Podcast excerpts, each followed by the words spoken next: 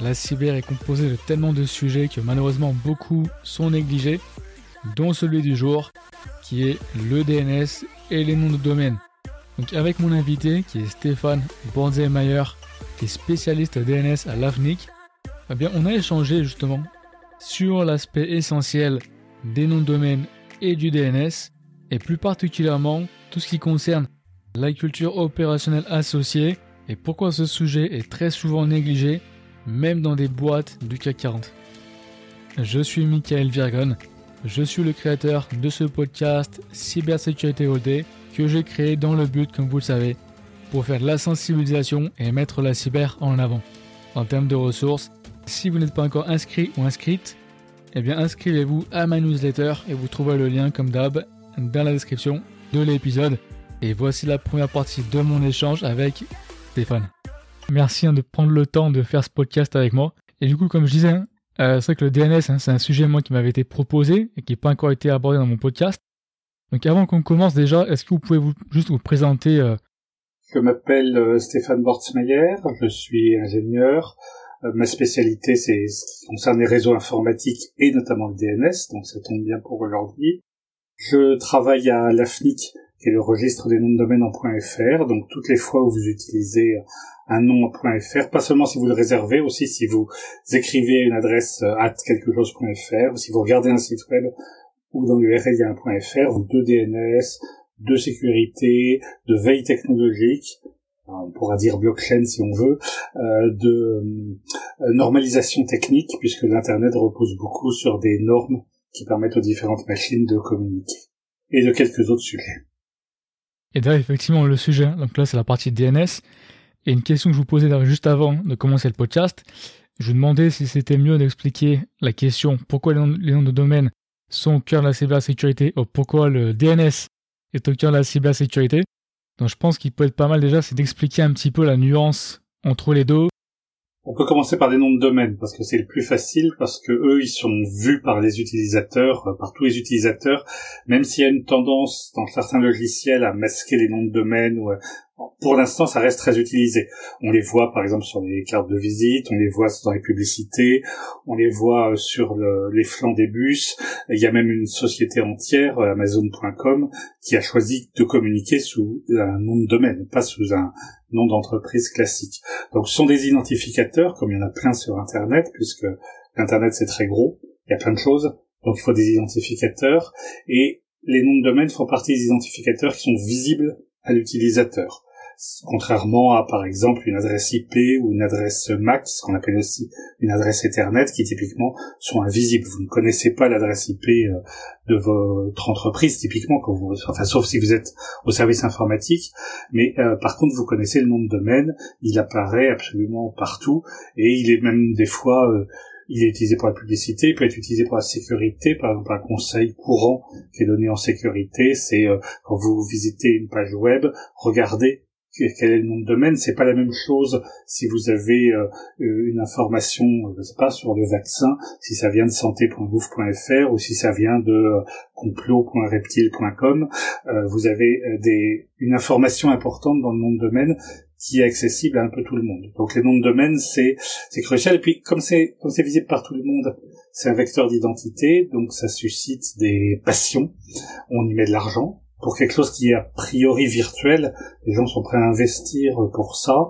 Euh, l'exemple toujours fameux, c'est celui de sex.com qui a été euh, plusieurs fois euh, détourné, plusieurs fois racheté pour des sommes à chaque fois considérables, puisque évidemment il y a un potentiel derrière ce nom. C'est aussi d'ailleurs le seul nom de domaine qui est le titre d'un livre. Le journaliste McCarthy a fait un livre sur la saga de sex.com dont le titre est sex.com. Alors là, pour avoir des ventes, pour qu'on parle lui, c'était un titre parfait. Il y avait sexe et il y avait .com. Donc ça, ça illustre le côté des noms de domaine. C'est pas purement technique. C'est ça le, point vraiment important. C'est pas purement technique. C'est visible par euh, tout le monde, bien au-delà du service informatique. Ensuite, le, les noms de domaine, c'est pas juste pour faire joli, c'est pas juste un truc commercial et publicité, ça a un rôle opérationnel. Et là, on en arrive vraiment à la sécurité. C'est que, contrairement à une marque déposée, par exemple, où on la dépose, mais ensuite, il n'y a pas d'utilisation opérationnelle. Si le registre des marques déposées disparaîtrait, le business fonctionnerait comme avant. Au contraire, le nom de domaine est très lié à l'opérationnel, puisque euh, à tout moment, quasiment toute opération sur Internet commence par obtenir des informations à partir d'un nom de domaine. C'est-à-dire que si, par exemple, par malchance, le DNS, qui est le système qui permet de récupérer les informations à partir d'un domaine, si le DNS tombait en panne subitement, pour l'écrasante majorité des usages, ça serait comme s'il n'y avait plus d'Internet. Euh, c'est en ça qu'il est euh, crucial pour la sécurité, euh, puisque déjà premier point, s'il marchait pas, ben, plus rien ne marcherait. Et s'il marchait mal, si par exemple au lieu de renvoyer l'information légitime, on renvoyait une fausse information, une information mensongère, ben, on pourrait faire ce qu'on veut. Euh, l'exemple le plus simple, c'est que si vous voulez mettre un message à caractère euh, politique sur un site web, une solution qui est souvent utilisée, c'est de pirater le site web via, euh, par exemple, un CMS qui n'était pas mis à jour, et là de mettre le message. Mais il y a une autre solution qui est, si vous arrivez à prendre le contrôle des noms domaine, vous pouvez rediriger les visiteurs vers la machine de votre choix où il y aura le message que vous voulez. C'est produit par exemple il y a quelques mois avec euh, un site d'information important au Sri Lanka, le registre du point LK Sri Lanka avait été piraté et il avait changé le, euh, les noms de domaine, un site d'information, euh, google.lk aussi, de manière à rediriger vers un site web à lui. Il y avait un message politique. Donc ça, c'est un bon exemple du côté opérationnel des noms de domaine qui est pas toujours perçu dans pas mal de directions où on voit ça un peu comme un truc décoratif, le nom. Important, mais décoratif. Et on oublie que c'est aussi euh, euh, quelque chose, un service qui doit fonctionner 24 ben, heures sur 24, 7 jours sur 7, fonctionner correctement, toutes les propriétés habituelles de la sécurité. Mhm. Et là, plusieurs points intéressants, donc j'ai pris quelques notes. déjà, je pense, point assez intéressant qui peut être pas mal expliqué plus dans le détail, Vous parliez hein, des différents euh, usages. Si le DNS tombe, bah, tout tombe. Et comme on parlait hein, avant le podcast, on me disait que tout passe par le DNS, notamment tout ce qui était anti-spam, le SPF, le démarque. Donc je pense que ça peut être pas mal aussi d'expliquer concrètement un peu plus, on va dire, euh, si le DNS tombe. En fait, qu'est-ce qui tombe, pour être plus précis? Alors, le DNS peut être vu comme donc, un moyen de récupérer des informations techniques à partir d'un nom de domaine. Donc le point d'entrée, c'est un nom de domaine. Euh, Amazon.com, gouvernement.fr, ce que vous voulez. Euh, et ensuite, vous avez récupéré les informations. La plus connue, la plus souvent citée, c'est l'adresse IP d'un serveur. Euh, c'est l'utilisation qu'en fait le web, notamment. Quand vous vous connectez sur une page web, vous avez tapé un URL, une adresse web, ou bien vous l'avez sélectionné dans vos signets, vos marque-pages, euh, quelque chose, non, ou bien quelqu'un vous l'a envoyé, vous a dit tiens, ce truc-là c'est intéressant, c'est utile, etc. Donc vous allez euh, à l'adresse en question, mais le navigateur web que vous utilisez pour se connecter au serveur a besoin de connaître l'adresse IP. Parce que différentes propriétés des noms de domaine font qu'ils sont bien pratiques pour la communication, mais moins pratiques pour les activités de connexion et d'échange de données. Donc ça, ça se fait plutôt avec les adresses IP. Donc le DNS est donc le protocole qui va permettre à votre machine, à votre navigateur web, d'obtenir l'adresse IP dont il a besoin. C'est l'usage tellement le plus fréquent que souvent c'est même le seul qui est cité. Vous voyez souvent résumé euh, en une phrase ah ben le DNS c'est ce qui sert à traduire des noms de domaine en adresse IP.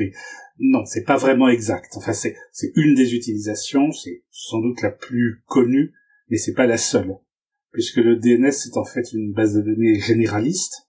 Vous pouvez y mettre d'autres informations dedans, et donc par exemple vous pouvez y mettre un enregistrement SPF, c'est-à-dire une déclaration des machines qui sont autorisées à émettre du courrier pour votre domaine, et c'est utilisé comme un des composants de la lutte euh, anti-spam, anti-hameçonnage, etc. Ça permet de rendre la tâche plus difficile pour un usurpateur. Euh, DKIM, c'est vous publier dans le DNS une clé cryptographique, une clé publique, qui va permettre de vérifier les signatures des messages. Donc le, votre serveur de messagerie signe avec sa clé privée et la clé publique correspondante est mise dans le DNS parce que c'est le meilleur moyen que tout le monde la récupère puisque bah, le DNS ça fonctionne, c'est très rapide, ça transporte plein de données et donc c'est là aussi un composant important de la lutte euh, anti-spam, anti-hameçonnage et anti euh, ce genre de choses. Et comme le DNS c'est généraliste, on peut imaginer d'autres utilisations qui sont faites euh, demain. tout dans le domaine de la sécurité, on peut citer les enregistrements CA, qui sont une déclaration des autorités de certification autorisées à émettre des certificats pour ce nom. Vous savez qu'une des plaies des certificats, une des faiblesses énorme du système, c'est que n'importe quelle autorité de certification peut émettre un, certificat pour n'importe qui, même quand on n'est pas client. Donc si vous êtes client de Komodo, par exemple, une autre autorité de certification, mettons machin truc, peut quand même émettre un certificat pour vous. Euh, il y a différentes méthodes pour lutter contre ça. Une des méthodes, c'est le CAA, c'est qu'on publie dans le DNS, voilà les autorités de certification que j'utilise. Les autres, bah les pattes, ne faites pas de certificat pour moi, même si on vous le demande parce que c'est forcément une tentative d'usurpation. Donc le point important, c'est que énumérer les cas où le DNS est utile, ça va toujours être limitatif parce qu'il y en a plein et on en rajoute des nouveaux régulièrement. Mais le plus évident, le plus immédiat, ce que j'ai dit au début, c'est pour un navigateur web récupérer l'adresse IP. Donc déjà, si pour une raison ou pour une autre, la résolution DNS fonctionne, là vous pouvez plus visiter aucun site web. C'est quand même assez embêtant. c'est clair. Et en plus, je pense que c'est intéressant parce que ça souligne encore plus l'importance de ce que vous me disiez avant. Quand vous me disiez qu'il y a une vraie négligence pour le DNS, et vous me disiez même dans les boîtes du CAC 40, euh, c'est pas pris au sérieux.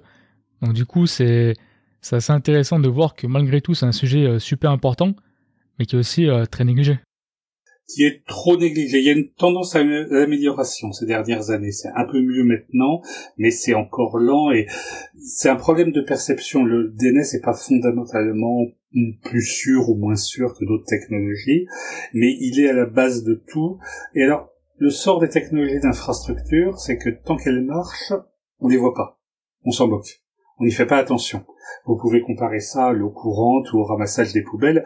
Vous ne savez même pas que qu'il y a un système de ramassage des poubelles jusqu'au jour où, par exemple, les éboueurs sont en grève. Et là, on se rend compte que, ah bah zut, c'est incroyable, il y avait des gens qui s'en occupaient, je le voyais même pas. Euh, L'eau courante est un autre bon exemple, évidemment. Hein. Je pense que très peu de gens, quand ils tournent le robinet, prennent le temps de se dire ah, c'est quand même miraculeux tout ce qu'il a fallu faire pour que de l'eau propre et de qualité arrive euh, ici. Et tant qu'on n'a pas séjourné dans un pays où il n'y a pas d'eau potable courante, euh, on ne se rend pas compte de ça. Donc le DNS, sans être aussi indispensable à la vie que l'eau courante, euh, il a cette même propriété, c'est que la plupart du temps ça marche, qu'on se rend pas compte qu'il y a des gens derrière qui le font euh, fonctionner. c'est parfois rigolo, par exemple, quand on doit répondre à la question. si je dis que je travaille pour le gouvernement ou pour euh, Orange ou pour la SNCF ou pour euh, sa Société Générale, tout le monde voit ce que c'est et à quoi ça sert. Ou si je dis que je suis boulanger ou jardinier, là aussi on voit à quoi ça sert. Mais euh, les noms de domaine, ah bon c'est quoi cette boîte, la FNIC, ça fait quoi C'est c'est souvent pas perçu. Et alors bon, c'est pas forcément un problème. Là où ça devient un problème, c'est que quand il s'agit d'avoir des budgets. Euh, dans une entreprise typique, si vous demandez au directeur financier de l'argent pour sécuriser le serveur web, je dis pas qu'il va être enthousiaste, je dis pas qu'il va vous le donner tout de suite, mais il sait ce que c'est que le serveur web, puis il sait que c'est important. Vous n'avez pas besoin de commencer par lui expliquer que pour la boîte c'est essentiel d'avoir un serveur web. Il le sait déjà. Alors que par contre, quand c'est pour sécuriser le DNS, euh, là vous devez commencer par expliquer ce que c'est que le DNS, à quoi ça sert, pourquoi c'est pas une bonne idée de faire des économies là-dessus, euh, surtout qu'il y a la tendance qui est très courante en sécurité, qui est oh bah ça a toujours marché, donc c'est bon, ça va forcément continuer. Et donc les ce qu'on voit effectivement, y compris dans les entreprises de CAC 40, c'est qu'on voit souvent des sujets DNS moins bien traités que les sujets, euh, euh, par exemple HTTP, c'est-à-dire le protocole utilisé par le web. Et euh, un autre exemple, un autre cas où, qui montre ce, que c'est moins bien traité, c'est que euh, c'est dans les pratiques de sécurité que ça se voit aussi. Euh, par exemple, on sait aujourd'hui, enfin dans les gens qui s'intéressent un petit peu à la sécurité informatique, que avoir un mot de passe écrit sur un post-it qui est collé à côté de l'écran, c'est une mauvaise idée, une mauvaise pratique. Ça, euh, tout le monde le sait. Enfin, normalement, c'est maintenant bien connu. Mais mais dans les services qui gèrent euh, le DNS, les noms de domaine de la boîte, c'est pas toujours le cas. Euh, c'est pas qu'ils soient plus bêtes que les autres, mais c'est que ils n'ont pas perçu, on leur a pas dit, on leur a pas expliqué, que c'était un service à nature opérationnelle. Dans beaucoup d'entreprises, les noms de domaine ne sont pas gérés par le service informatique, mais plutôt par le service communication ou par le service juridique. C'est les deux cas les plus fréquents.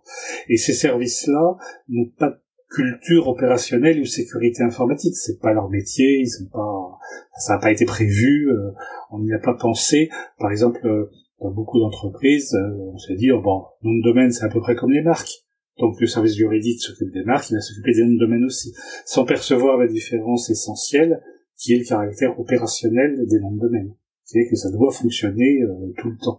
Et, et, et alors pendant longtemps, cette relative négligence de la sécurité, qui, qui je répète, c'est, pas une propriété intrinsèque du DNS. Le DNS n'est pas plus sûr ou moins sûr ou mieux fait ou moins bien fait que d'autres techniques. C'est simplement un problème culturel donc pas de perception du risque et du problème. Donc le, pendant longtemps, ça, c'était pas un problème parce que cette ignorance était partagée par les attaquants. C'est-à-dire que les attaquants s'obstinaient à essayer de frapper directement le serveur web, par exemple. Et ces dernières années, il y a eu des progrès en prise de conscience, malheureusement des progrès des deux côtés. Et les attaquants, eux aussi, se sont mis à utiliser les noms de domaine et le DNS. Donc pour pas euh, se laisser euh, dépasser, pour pas que le DNS devienne le maillon faible de la sécurité, c'est important qu'il y ait cette prise de conscience euh, partout, euh, que tout le monde comprenne l'importance d'un nom de domaine, l'importance de le sécuriser. Désolé, petite pause de forceur. Si vous aimez le contenu, s'il vous plaît, abonnez-vous au podcast, mettez-lui une bonne note. Également, abonnez-vous à ma newsletter et aussi, si vous le pouvez, donnez-moi un coup de main pour faire grandir celui-ci et parlez-en autour de vous. Je vous remercie. Ouais. Et d'ailleurs, à ce propos, un exemple, hein, vous parliez, hein, des fois, c'est pas vraiment lié au DNS en, lui-même, on va dire plutôt l'usage. La dernière fois, vous me donnez, un exemple qui, je pense, peut être vraiment pas mal, quand vous me disiez, et du coup, je sais plus euh, exactement lequel, qu'il y avait eu euh, une histoire où le DNS, pardon, le nom de domaine n'avait pas été renouvelé, je crois une heure avant, m'avait dit, à une, euh, une annonce. Oui, c'est un grand classique euh, qui n'est pas vraiment un problème de sécurité, mais qui illustre bien une, certaine, enfin, un manque de prise en compte des enjeux liés au nom de domaine. C'est par exemple, effectivement, on va faire une annonce importante, sortir un nouveau produit, et on n'a pas pensé à réserver le nom de domaine, ou on n'a pas pensé à vérifier qu'il fonctionnait. Ça arrive couramment euh, pour les partis politiques ou pour les gens qui lancent euh, les hommes politiques qui lancent une candidature. Ça peut arriver pour des entreprises quand elles lancent un nouveau produit. Ça peut arriver dans beaucoup de cas. C'est moins fréquent qu'autrefois. Autrefois, c'était vraiment un problème récurrent qui faisait rire à chaque fois les experts. C'est moins fréquent aujourd'hui, mais ça arrive toujours quand même de temps en temps. Et, et ça illustre donc ce problème qui est euh, le côté, euh, enfin, on, on, verra après, ou c'est de la technique, euh, ça s'arrangera après, on verra après, alors que ça devrait être complètement intégré dans les plans de communication, euh, d'usage de l'internet, etc. C'est c'est très net pour euh, quand une entreprise change de nom, par exemple. souvent, elle oublie de réserver le nouveau nom et a des fois des surprises. Ou bien effectivement qu'on l'a réservé, mais que on n'est pas alors la question de savoir si on est propriétaire de son domaine une question intéressante. Je suis pas juriste, donc je vais pas donner une réponse définitive. Le, déjà, ça dépend des registres de nom de domaine. dans le cas le plus courant, euh, on peut le revendre, son nom de domaine. Donc on en est propriétaire, puisqu'on peut le revendre. D'un autre côté, euh, quand on ne le revend pas, quand on le garde, on doit euh, renouveler tous les ans et payer comme si c'était une location. Donc on n'est pas propriétaire. En fait, il y a des deux ça, ça tient des deux. Je laisse les juristes discuter pour savoir si c'est vraiment important ou pas important et quelles sont les conclusions. Mais ce qui est sûr, c'est que ça entraîne là aussi des contraintes opérationnelles. Il faut penser à renouveler le nom de domaine, ou bien mettre en place des systèmes de renouvellement automatique. Ça doit être intégré, là encore, dans les plans de euh, euh, dans les plans de gestion des ressources numériques de l'organisation. Euh, vous pouvez faire un test facilement dans beaucoup d'entreprises. Vous demandez bah, quel est le nom de domaine, machintruc.fr, euh, qui est-ce qui est chargé de le renouveler quand il expire? Et là, silence, tout le monde qui regarde son voisin, qui regarde ses chaussures. Ça, ça montre que le problème n'a pas vraiment été intégré. Alors, encore, hein, les choses progressent, donc vous aurez de moins en moins souvent ces problèmes aujourd'hui. Mais enfin, je pense pas qu'ils aient euh, complètement euh, disparu euh, loin de là. C'est encore quelque chose qui frappe évidemment surtout les associations, les particuliers, mais ça peut aussi frapper des entreprises ou des organismes gouvernementaux, des collectivités locales, etc. Ouais. Et d'ailleurs, intéressamment, encore une fois, ça reste une stat. Hein. On est d'accord, les stats, hein, c'est toujours pareil. C'est une indication au meilleur des cas. Et là, du coup, en préparation du podcast, j'ai un article qui disait que seulement 25% des entreprises conduisent des analyses de trafic DNS pour détecter les attaques. Donc, je ne sais pas si la stat, hein, on va dire voilà, la véracité, hein, c'est toujours pareil, ça reste une stat. Mais de manière générale, j'ai envie de dire justement pour euh, bah, faire l'analyse de trafic DNS, en fait, quel type d'analyse il faudrait mettre en place justement pour vérifier euh, voilà, si tout est euh, en ordre? Alors, euh, effectivement, je suis très sceptique vis-à-vis des chiffres en matière de sécurité parce qu'il n'y a pas de mécanisme. Faut toujours se méfier. Comparé avec les accidents de la route, quand vous avez un accident, quand il y a un accident de la route, il est forcément enregistré déjà par les compagnies d'assurance, mhm. parce que vous avez forcément le déclaré, sauf s'il était absolument trivial, vous avez forcément déclaré c'est nécessaire pour être remboursé, et s'il est grave, en plus, la police ou la gendarmerie le noteront, mettront ça dans leur base de données. Donc on a une bonne connaissance des accidents de la route. Mhm le mieux, ça serait qu'il n'y ait pas d'accident, mais enfin, en tout cas, on a une bonne connaissance. Donc, si par exemple, on voit qu'il y a 10% d'accidents en plus ou en moins, euh, c'est des chiffres à peu près solides sur lesquels on peut s'appuyer. Et par exemple, quand on déploie des nouvelles mesures de sécurité, on peut voir si ça a un effet. Donc, on est, on peut faire une approche scientifique, une approche fondée sur la preuve, euh, mhm. evidence-based, comme on dit en anglais, qui permet de vérifier les mesures qu'on prend. On n'a pas ça du tout en cybersécurité une grande partie des incidents, enfin la majorité, sont pas déclarés du tout. Euh, quand ils sont déclarés, on n'a pas beaucoup d'informations. Il n'y a pas d'enquête indépendante. Donc par exemple, euh, hier je regardais le site web d'une euh, compagnie d'assurance, la SU 2000. Le site web annonce depuis deux ou trois jours que suite à un dérangement technique, le site web est inaccessible. C'est pour toutes les pages, il ce message-là. Il s'est passé quelque chose. Quoi? Alors une attaque, on peut on peut spéculer comme on veut, hein, une attaque par rançongiciel, euh, euh, un incendie qui a détruit complètement tous les ordinateurs, j'en sais rien. De l'extérieur, on n'en sait rien, et il y aura jamais de communication plus précise là-dessus ou d'informations exactes. Donc on on ne saura pas. Donc si par exemple le gouvernement prend demain une nouvelle loi, ou si euh, tel ou tel gros acteur de l'informatique déploie un nouveau système, mesurer son efficacité est extrêmement difficile dans ces conditions. La plupart des chiffres qu'on voit circuler, comme ce que vous avez donné, sont des chiffres qui viennent de vendeurs de solutions de sécurité.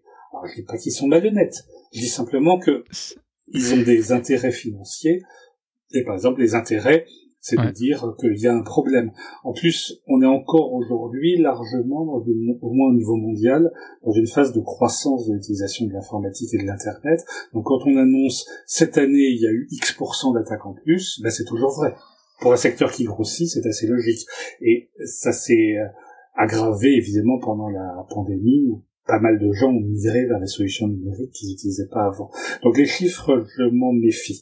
Maintenant, pour les solutions euh, de, de, supervision, de voir ce qui se passe et tout ça, il y en a beaucoup. Euh, un podcast n'est pas forcément de bon format pour faire une liste complète de tout ce qu'il faut faire, euh, mais déjà, il va falloir descendre un tout petit peu dans la technique. Je m'excuse euh, si vous n'êtes pas passionné de technique, mais il y a deux sortes de serveurs DNS qui sont à peu près très différents qui n'ont pas tellement de rapport. Il y a ce que vous utilisez en tant que client, en tant qu'utilisateur de l'Internet, ce qu'on appelle les résolveurs. C'est ce qui va vous permettre, par exemple, dans les locaux d'une entreprise, bah, le service informatique a mis en place un résolveur DNS et euh, configurer le réseau pour que toutes les machines automatiquement l'utilisent.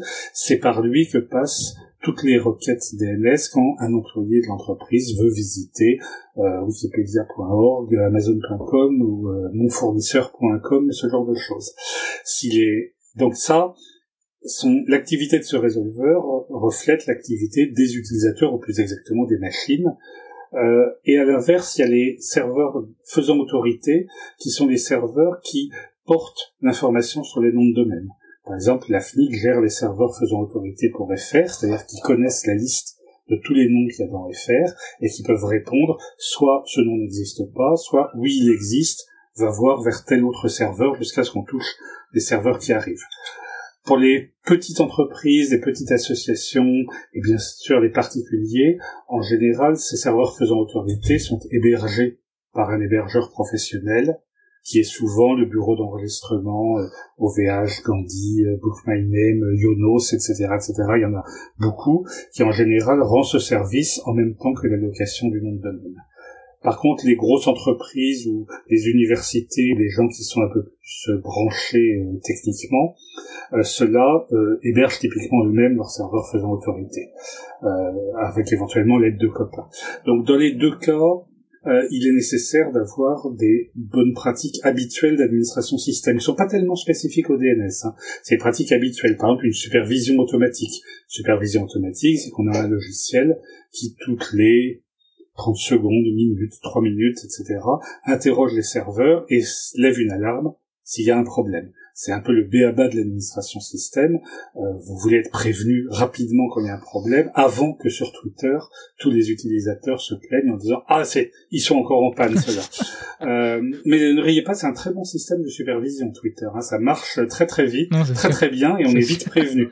C'est et c'est rapide en euh, plus. Quand, quand il y a eu la panne de Fastly euh, il y a deux trois semaines, euh, on était prévenu sur, en fait, on était prévenu sur Twitter bien avant autre chose. Mais c'est en général préférable quand même d'être prévenu par ses propres mécanismes et donc euh, il existe plein de logiciels libres ou privateurs pour faire ce genre de supervision automatique. Mhm. Leur utilisation est nécessaire. Alors, comme toujours en sécurité, hein, ça dépend des enjeux. Si vous êtes la boulangerie du coin qui a un site web juste pour faire un peu de pub et mettre des photos de pâtisserie, une supervision 24 heures sur 24 avec astreinte et tout ça n'est sans doute pas nécessaire. Faut être raisonnable. Si par contre vous êtes une entreprise qui fait du e-commerce, euh, qui a besoin de connecter en permanence, qui peut avoir des clients tout le temps, là ça devient mhm. nécessaire. Donc c'est comme toujours en sécurité, faut regarder euh, quels sont les risques, qu'est-ce que ça vaut la peine. Mais bon, la, la supervision automatique, c'est un peu le minimum pour les serveurs faisant autorité et pour le résolveur. Et après, ce que vous pouvez en plus vérifier, c'est effectivement quel genre de trafic vous recevez. Sur les serveurs faisant autorité, le trafic va vous informer, par exemple, du euh, euh, de qu'est-ce que demandent vos clients, de qu'est-ce qui, de à quelles heures, de quand. Euh, par exemple, si vous voyez beaucoup de requêtes de type MX, c'est-à-dire les requêtes pour euh, avoir dans le DNS l'information sur les serveurs de courrier, c'est que quelqu'un est en train de vous envoyer beaucoup de courriers. Ça peut signifier une campagne de spam, ou ça peut signifier d'autres choses, mais c'est une information qui peut être utile. À l'inverse, quand vous examinez le trafic sur les résolveurs, il faut faire attention parce que ça peut être des données très personnelles, hein, ça, ça reflète beaucoup, ça relève, ah, ça reflète beaucoup l'utilisation comme faite par les utilisateurs. Ça peut par exemple vous informer qu'il y a un logiciel malveillant sur votre réseau qui essaye de se connecter à, euh, à son centre de contrôle qui va lui donner des instructions. Donc on peut avoir ce genre de choses. Euh, comme souvent sur Internet, faut pas se laisser prendre au piège de récolter trop d'informations parce que le problème c'est qu'il y a aussi beaucoup de fausses alertes. Il y a aussi beaucoup de problèmes qui semblent des problèmes mais qui n'en sont pas. Euh, et donc il faut euh, je veux dire, c'est toujours une demande souvent dans beaucoup d'organisations. Je veux des statistiques, mhm. je veux des euh, graves, je veux des camemberts, des trucs comme ça. Euh, pas mal de, logiciels et matériels vous font ce genre de rapport euh, avec ce genre de camembert. La méthodologie derrière est souvent très faible et souvent les phénomènes qu'on voit sont pas des phénomènes qui sont pertinents. C'est des trucs ponctuels, c'est des hasards, c'est un type qui s'est planté et qui a écrit un programme de travers. Si vous regardez par exemple le trafic de votre site web, simplement ça, vous voyez, bon déjà il y a une majorité de logiciels automatiques, une majorité de bots. Euh, il y en a certains bots qui peuvent être utiles, comme Google qui ramasse les pages pour les indexer. Il y en a beaucoup d'autres qui sont des expérimentations, des recherches, des tests.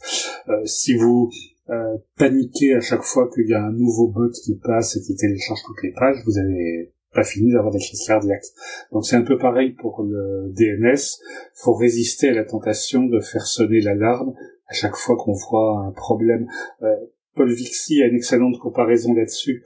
Il compare une petite ville de, de l'Alabama à New York. Dans une petite ville de l'Alabama, on vit entre soi, et la seule arrivée d'un étranger dans la ville, c'est déjà perçu comme un problème de sécurité. Et les gens appellent le shérif pour qu'il soit au courant.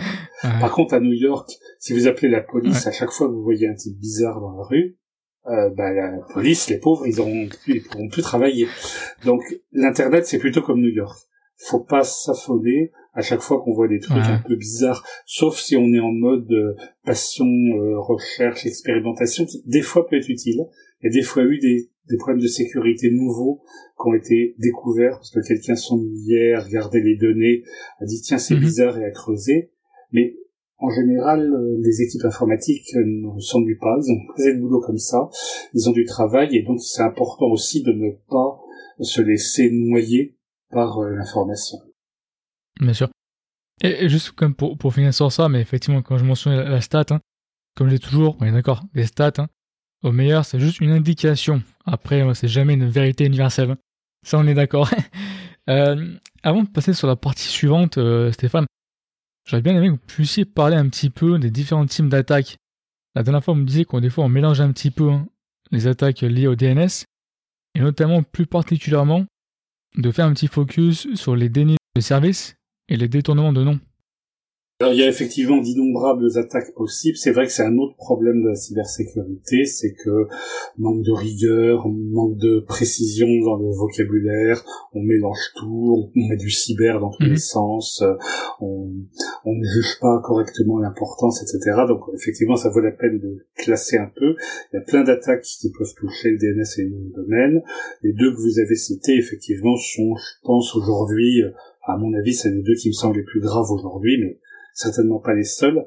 Donc les, attaques par déni de service, donc le but d'une attaque par déni de service, c'est pas de prendre le contrôle d'un système, c'est de l'empêcher de fonctionner. À des fins, euh, par exemple, de raquettes, tu payes, sinon je, je, je plante ton système. Euh, ça peut être à des fins euh, politiques. Mhm. Euh, comme les noms de domaine sont un vecteur d'identité, une attaque contre le nom de domaine peut aussi être une attaque contre l'image vous avez une entreprise que vous n'aimez pas ou qu'un concurrent n'aime pas, vous pouvez la planter. Ça se fait souvent aussi pour les pays, les noms de domaine, euh, le domaine de premier niveau, celui qui se trouve tout à fait à la fin comme .fr pour la France, peut identifier un pays et dans ce cas-là être chargé politiquement. Par exemple, à chaque fois qu'il y a une tension au Cachemire, on voit des attaques sur le nom de domaine indien.in et pakistanais.pk, ce qui sont sans doute motivés euh, politiquement. Et puis les motivations de l'attaquant peuvent être aussi du simple vandalisme, malheureusement ça existe aussi, comme, dans le monde physique, il y a des gens qui euh, bousillent pour le plaisir de bousiller, c'est déplorable, mais faut savoir que ça existe. Donc là-dessus, les attaques par des services peuvent ensuite viser soit les résolveurs, soit les serveurs faisant autorité. Donc les résolveurs, ça peut être par exemple pour empêcher un fournisseur d'accès de fonctionner. Il y a eu quelques mois, il y a eu une attaque qui a touché plusieurs fournisseurs d'accès Internet français, notamment SFR et Bouygues, ainsi qu'au moins un Belge et un Néerlandais. Donc il y avait quelque chose. C'est difficile de trouver la motivation exacte de l'attaquant dans ce cas-là, parce que bon, la France, la Belgique, les Pays-Bas, la logique n'était pas complètement évidente, mais peut-être une pour lui.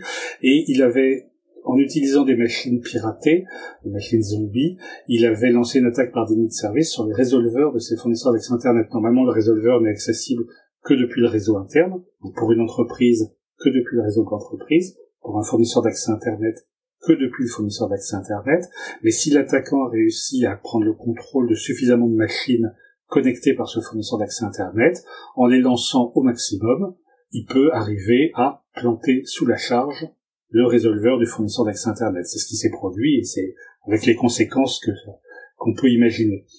Euh, de même, il existe des résolveurs DNS qui sont publics, comme celui de Google, identifié par l'adresse IP 8.8.8.8, celui de Cloudflare, celui de Quad 9. Ces résolveurs étant publics sont plus faciles à attaquer. Hein. Vous pouvez tomber dessus de n'importe où sur la planète. Et il y a eu une attaque réussie contre le résolveur Quad 9 il y a quelques semaines ou deux mois à peu près, qui a aussi l'arrêté. Alors, comme on a plus, quand on n'a plus de résolveur, c'est la catastrophe, parce que quasiment toutes les actions sur l'internet commencent par une requête DNS. Les requêtes DNS sont toutes envoyées au résolveur. Si le résolveur est en panne, c'est la fin des haricots. Donc ça, ces attaques ont des conséquences vraiment sérieuses. On peut plus travailler, jouer, enfin faire quelque chose sur Internet. Et puis de l'autre côté, les attaques par déni de service peuvent toucher le, les serveurs faisant autorité. Dans ce cas-là, le but, c'est que c'est d'empêcher le reste du monde de se connecter euh, d'interagir avec telle entreprise ou tel pays. Euh, par exemple, les sites de paris en ligne reçoivent souvent des menaces de racketteurs à la veille du Super Bowl ou d'autres opérations comme ça, là où ils font une grande partie de leur chiffre d'affaires. Donc s'ils sont en panne à ce moment-là, c'est une catastrophe.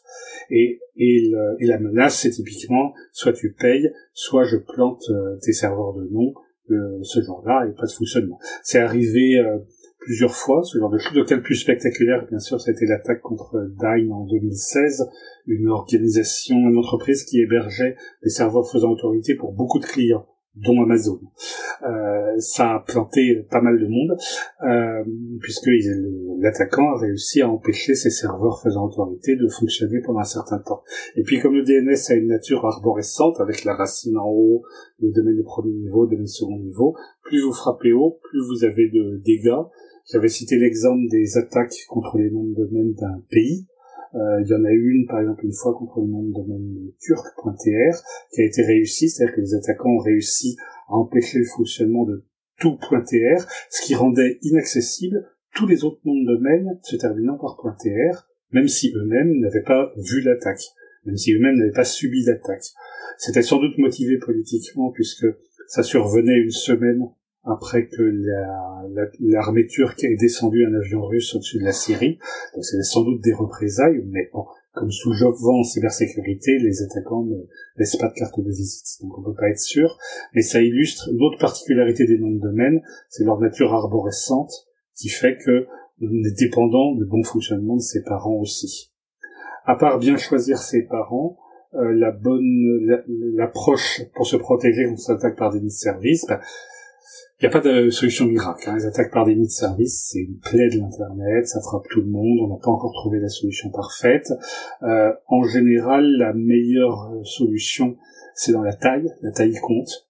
Beaucoup de machines, à beaucoup d'endroits. Euh, par exemple, des serveurs faisant autorité qui soient répartis sur toute la planète, qu'il y en ait beaucoup sur des machines costauds. C'est comme ça qu'est géré un domaine comme .fr, par exemple. Il y a, je sais plus combien, 300 ou 400 sites physiques où il y a au moins un serveur de .fr, ce qui fait que l'attaquant, euh, un éventuel attaquant devrait vraiment mettre le paquet pour arrêter.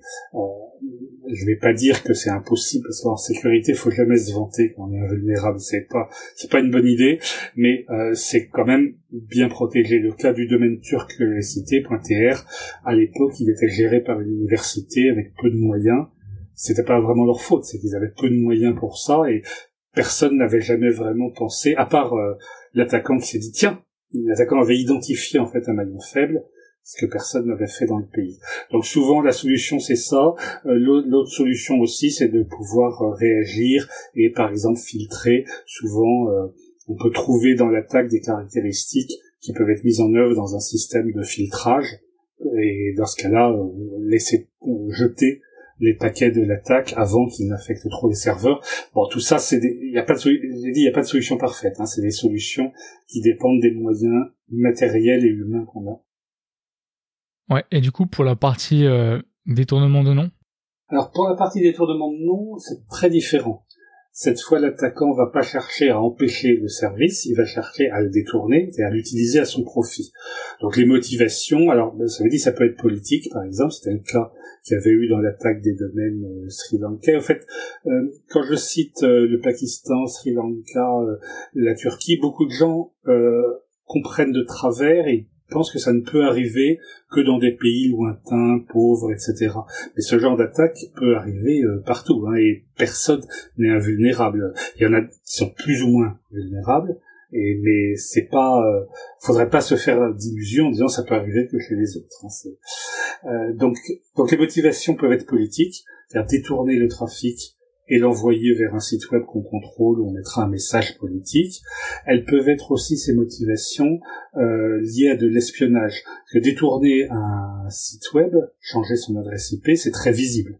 Ça se voit tout de suite, puisque pour cause le but est d'être visible, mais on peut aussi détourner, par exemple, les adresses des serveurs de courrier, recevoir le courrier et le retransmettre après de manière à ce que la victime se rende pas tellement compte que son courrier a été détourné, passant par quelqu'un d'autre. Il y a eu une grande campagne euh, euh, dans l'année 2018 là-dessus, qui avait fait même un peu de bruit parce que le secrétaire d'État au numérique de l'époque, Mounir Majoubi, a fait une conférence de presse euh, un peu excessive pour parler de cette campagne, enfin un peu en, c'était un peu exagéré ce qu'il avait raconté, mais ce qui est sûr, c'est qu'il y avait une campagne qui visait des dizaines de noms de domaines liés à des gouvernements au Moyen-Orient, et à chaque fois, la personne qui avait réussi à prendre le contrôle du nom de domaine euh, détournait plutôt des serveurs de courrier, les serveurs IMAP en l'occurrence, euh, souvent, pas uniquement, euh, pendant une heure ou deux, le temps que quelqu'un se connecte, on capte son mot de passe, et après on peut se connecter au vrai serveur et lire le courrier.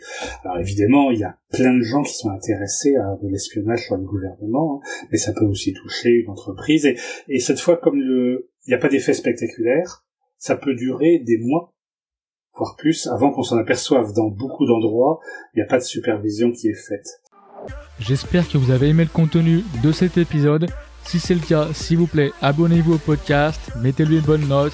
Et si vous souhaitez plus de contenu additionnel chaque semaine, sachez que j'ai une newsletter. Vous trouverez le lien dans la description de l'épisode. Aussi, s'il vous plaît, aidez-moi à faire grandir le podcast en en parlant autour de vous. Vous pouvez aussi suivre la page LinkedIn Cybersécurité All Day et m'envoyer une demande de connexion à Michael Virgon. Dans tous les cas, je vous remercie et puis passez une bonne semaine.